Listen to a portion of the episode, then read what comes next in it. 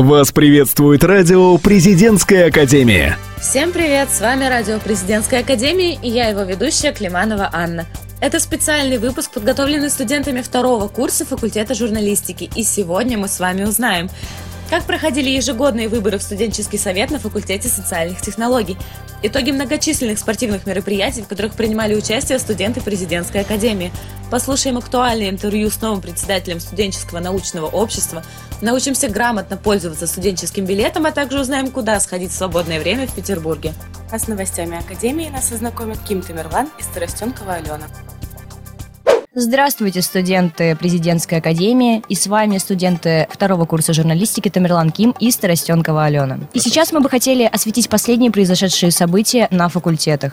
7 ноября на факультете экономики и финансов состоялась межвузовская научная практическая конференция «Столетие Октябрьской революции 1917 года. Итоги экономического политического радикализма». С приветственным словом выступил декан факультета экономики и финансов Института Алексей Исаев. Всего с докладами выступили 25 студентов студентов, магистрантов, аспирантов из вузов Санкт-Петербурга. Участники встречи обсудили вопросы экономического и социально-политического кризиса первой половины 20 века. Лучшие доклады будут рекомендованы к печати в журнале «Научные труды» Северо-Западного института управления РАНХИКС. 8 ноября на факультете социальных технологий состоялись ежегодные выборы в студенческий совет. Попробовать себя на этой должности мог любой желающий чувственного факультета с первого по третий курс. Этот год ознаменовался тем, что участников студсовета стало 13, а не 11, как прежде. 38 горячих сердец боролись за право стать частью студенческого самоуправления. В их числе были как студенты первого курса, так и те, кто уже трудился на благо факультета. В голосовании принял участие 321 студент. Итоги были подведены в тот же вечер. Стоит отметить, что в этом году в студенческом совете аж 50% представителей сильного пола. Поздравляем ребят и ждем много нового и интересного на факультете. 4 ноября 2017 года в Санкт-Петербурге на территории учебно-тренировочного центра Кавголова состоялась гонка ГТО «Путь единства», посвященная Дню народного единства России. Студенческий совет президентской академии принял участие в этом мероприятии как соорганизатор.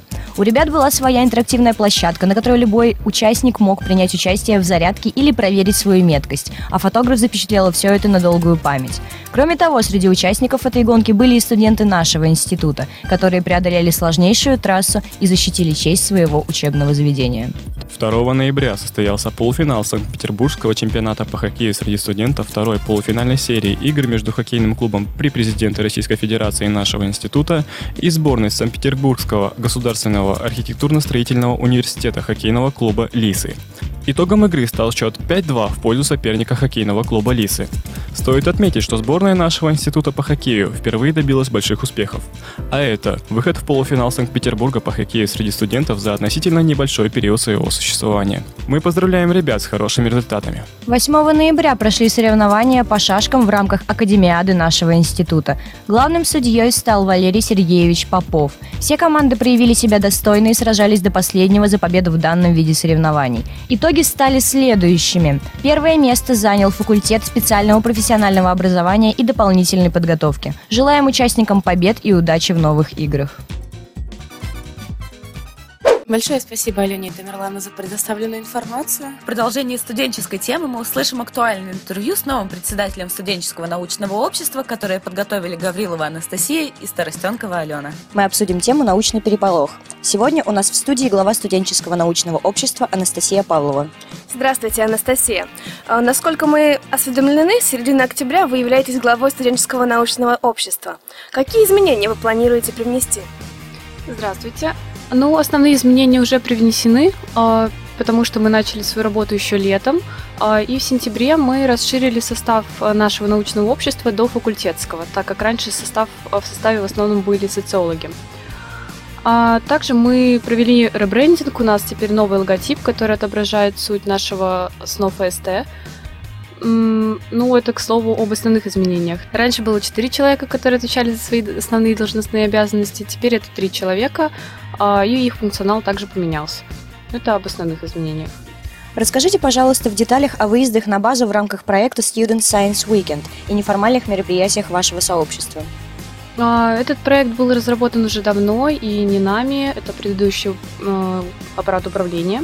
В первую очередь проект направлен на то, чтобы дать студентам возможность поработать в неформальной обстановке. Детально даже не знаю, что сказать. Мы планируем заранее э, список мероприятий. Это деловые какие-то мероприятия научного характера, э, тренинг, да, тренинги, мастер-классы, также различного рода деловые игры, которые направлены на то, чтобы мы могли немножко расслабиться и отдохнуть, но тем не менее поработать головой. И, конечно, немножко неформальных мероприятий в рамках этого выезда, которые нам позволят расслабиться. А еще мы слышали, что основной вид деятельности научного сообщества – это проведение тренингов на актуальные для всех тематики. И при желании каждый может выступить в роли коуча. Получается, что даже мы с Аленой можем, скажем, ну, выступить на тему полезность морковки для метаболизма. Ну, чисто теоретически, да, это возможно. Темы для тренингов выбираются двумя основными способами. Первое – это аппаратом управления, те темы, которые необходимо знать э, всем, кто вступает в научное общество, это, как правило, написание научных статей, э, методы опроса и интервью, программы социологического исследования, э, то есть такой необходимой базе знаний для развития научных, научной деятельности. А второе – это по инициативе всех членов СНО, то есть если ребята выдвигают интересную тему и большинство ее поддерживают, то конечно, находится какой-то коуч, который может ее преподнести. А, и вот мы выслушиваем это мероприятие, проводим такой, такого рода тренинги. А, в силу того, что произошел ребрендинг, не могли бы вы поподробнее рассказать, каким образом вы планируете привлекать учащихся к деятельности в студенческом научном обществе? Ну, на данном этапе э, это не главная задача, так как э, основные, э, основные мероприятия по привлечению э, ребят в состав научного общества проходили в сентябре. А, мы, конечно же, взаимодействовали с а, студсоветом, а, также с кураторами первокурсников для того, чтобы рассказать о нашем научном обществе. Естественно, мы участвовали в представлении студенческих объединений в начале этого года. Основная работа ведется через социальные сети и взаимодействие с преподавателями, деканатами. Ну и, конечно, через друзей и знакомых, потому что каждый год э, среди первокурсников появляются ребята, которых ты знал, допустим, из э, твоей школы, и каким-то таким образом мы рассказываем о нашей деятельности, находятся заинтересованные люди, которые приходят на наше собрание, и там мы рассказываем о нашей деятельности. Ну, теперь мы говорим об этом еще и по радио. Собственно, ребята, приходите в СНО. А теперь хотелось бы узнать, что происходит с членами сообщества, которые окончили академию. Каким образом поддерживаете связь с выпускниками? Ну а как вы поддерживаете связь с своими друзьями, допустим, со школы? Потому что СНО – это больше, чем профессиональное объединение. Конечно, за годы работы мы становимся очень сплоченной командой и действительно становимся друзьями. А, во-первых, наши выпускники, они никуда не деваются. Зачастую они остаются в нашем вузе в качестве магистрантов – либо есть уже даже преподаватели среди бывших э, членов СНО. А, и они продолжают э, участвовать в нашей деятельности, проводят интересные мероприятия в связи с тем, что у них больше опыта и больше знаний, они рассказывают нам э, какие-то актуальные, интересные моменты, вещи. Ведут тренинги в том числе. А также мы общаемся в социальных сетях и устраиваем различные неформальные мероприятия в дружественной обстановке на нейтральной территории – а там вы тоже обсуждаете научные вещи или уже более личные? Ну, конечно, встречаемся просто как друзья, узнаем, как у кого дела, что нового, а потом все равно плавно сходит все-таки на научные темы периодически. Это такая профессиональная деформация. Спасибо большое вам за интервью, Анастасия. Желаю вам успехов в вашей научной деятельности. Спасибо большое. Да, в научной сфере мы бесспорно делаем большие успехи, а вот грамотно пользоваться студенческим билетом умеют далеко не все. Разобраться, почему так происходит и что с этим делать, нам помогут Косян Александра и Гванюк Лидия в своей рубрике «Ломаем стереотипы». У многих преподавателей сложилось мнение о том, что студенты, имея возможность с помощью студенческого билета посещать бесплатно или со скидкой различные музеи, театры, выставки, кинопоказы, одним словом культурно образовываться, такой возможностью не пользуются – так ли это? Узнаем у студентов президентской академии и попробуем сломать этот стереотип. Меня зовут э, Бушмакина Олеся, и я учусь на втором курсе юридического факультета. Олеся, знаешь ли ты о возможности студенческого билета? Да, я знаю, что студенческий билет позволяет э, получить э, скидки различные в музеи, в какие-то развлекательные программы, купить можно э, БСК. А, всем привет, меня зовут Акимова Ирина, я студент третьего курса. А, да, мне студенческий билет очень помогает в жизни, например, а, культурно образовываться. Очень люблю ходить по музеям, и благодаря этому хожу бесплатно. Студенческий билет дает возможность посещать многие выставки, различные арт-проекты и лофты бесплатные. Это очень здорово, поэтому да, студенческий билет это очень круто. Меня зовут Алина, я студентка третьего курса факультета ГИМО. Вообще, я считаю, что студенческий билет ну, с помощью него студенты могут проводить хорошее время в различных, различных местах города, либо со скидкой, либо вообще бесплатно. То есть это либо ну, театры, там, музей ходить, также в различных заведениях тоже студентам э, предоставляют скидку, различных магазинах тоже с помощью студенческого билета они могут получить. Еще можно с помощью студенческого билета ходить бесплатно в библиотеки. Да, здравствуйте. Меня зовут Нагорянский Алексей, я студент второго курса факультета международных отношений. И в первую очередь студенческий билет я использую при покупке БСК. Это самая главная функция, я думаю, для студента. Также что еще можно сделать? Ну, посещать разнообразные музеи, где бесплатно, насколько я знаю, где делают скидки. Э, также я сделал себе э, со скидкой абонемент в тренажерный зал, ну, в целом, в целом очень много возможностей, я думаю, все-таки использовать э, студенческий билет. Просто мы не, не обо всех знаем. Если разобраться, если углубиться в этом вопросе, то можно, думаю, очень много привилегий из этого себе вынести. Дамы и господа, меня зовут Шедловский Роман, э, я студент второго курса факультета международных отношений. Возможности студенческого билета, естественно, естественно, я знаком э, с возможностями студенческого билета, извините. Вот. А, во-первых, ну, студенческий билет мне помог при оформлении карты в Мираж Синема. Теперь я хожу в кино со скидкой в 50%. По студаку я оформил себе читательский билет в библиотеку. Большинство студентов рассказали нам о том, что они регулярно пользуются возможностями студенческого билета. Каким местам для посещения отдают свое предпочтение чаще всего? Ну, наверное, чаще всего я хожу все-таки в Эрмитаж, даже если я знаю, что с помощью студенческого можно в различные музеи ходить, но, наверное, чаще всего Эрмитаж. Ну, на самом деле, я не так часто хожу в музеи. Последний раз был, по-моему, около двух месяцев назад. Я ездил в город Пушкин, в Екатерининский дворец, и там мне предоставилась скидка по студенческому билету 50%. Где-то около 250 рублей я заплатил. Э, ну, в том году я часто посещал Эрмитаж, если вспомнить, и там, насколько я знаю, вообще бесплатный вход. Э, в Русский музей тоже вроде бесплатный вход, да? Ну, я на самом деле думаю, что часто используют студенты возможности скидки в музее. Э, и это ошибочное мнение о том, что люди считают, что студенты вообще ничего не знают об этом.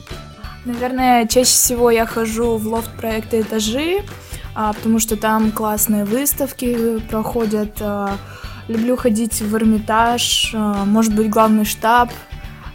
Ну, реже, наверное, но хожу еще в Ирарту, там можно с большой скидкой пройти, а так я знаю, что практически везде по студенческому билету бесплатно можно пройти. Мы решили узнать, так ли это, и за помощью обратились к работникам Эрмитажа. Кассир Ирина скромно улыбнулась на нашу просьбу записать свой ответ на диктофон и отрицательно покачала головой, но мнением своим поделилась она охотно. Студентов действительно много, говорит она, и в будние дни, и выходные приходят.